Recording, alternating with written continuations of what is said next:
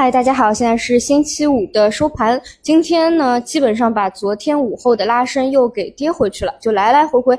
非常的折腾。那如果你去看十五分钟线呢，会看到是自三零八九以来，其实是在一个小幅的回调波段。那么到了下周呢，无非就是要再次去确认这里三零二零、三零三零一带到底是否能够提供一个强力的支撑。那就是基本上跟前两天聊的一样嘛。如果说在这个位置强力支撑，并且是头也不回的那种走势，那你可以比较大的概率去认为啊，它可能不会再去做一个二次探底了。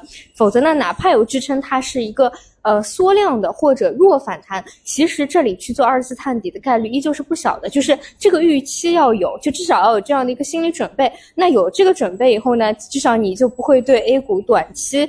一周的表现就会太过失望啊！虽然这个 A 股走的真的很弱，就像我说的，我觉得就是如果你纯粹从资金和情绪的角度来说，就真的 A 股现在跟逻辑啊相差很大。因为不管怎么说，你这一段时间从十月三十号以来，美美债的下行这样的边际变化，你传导到大票不应该只有这那么一丢丢的一个涨幅的，所以呢。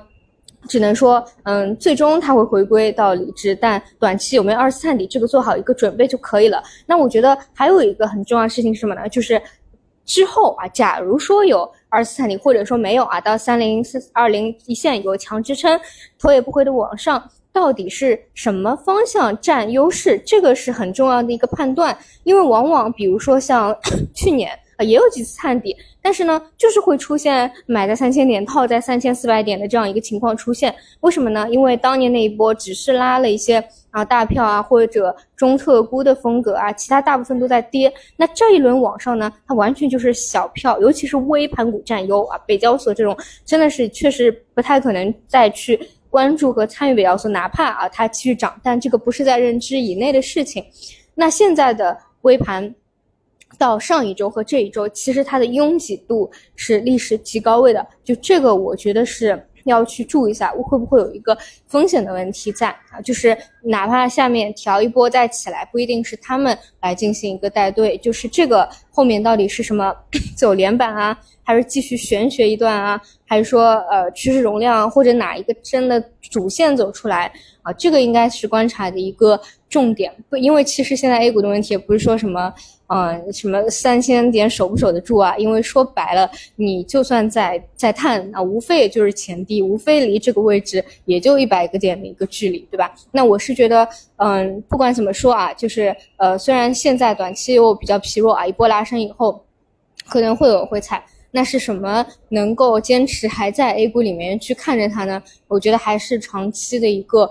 呃，规律啊，这个以前都聊过很多。当然，我觉得短期有了更重要的一点，就是，就是我们确实看到了像美债的汇汇率的边际的变化，它是真的是没有反映在这个市场当中啊。就不管怎么说，它都是会随时单到的。所以呢，我还是。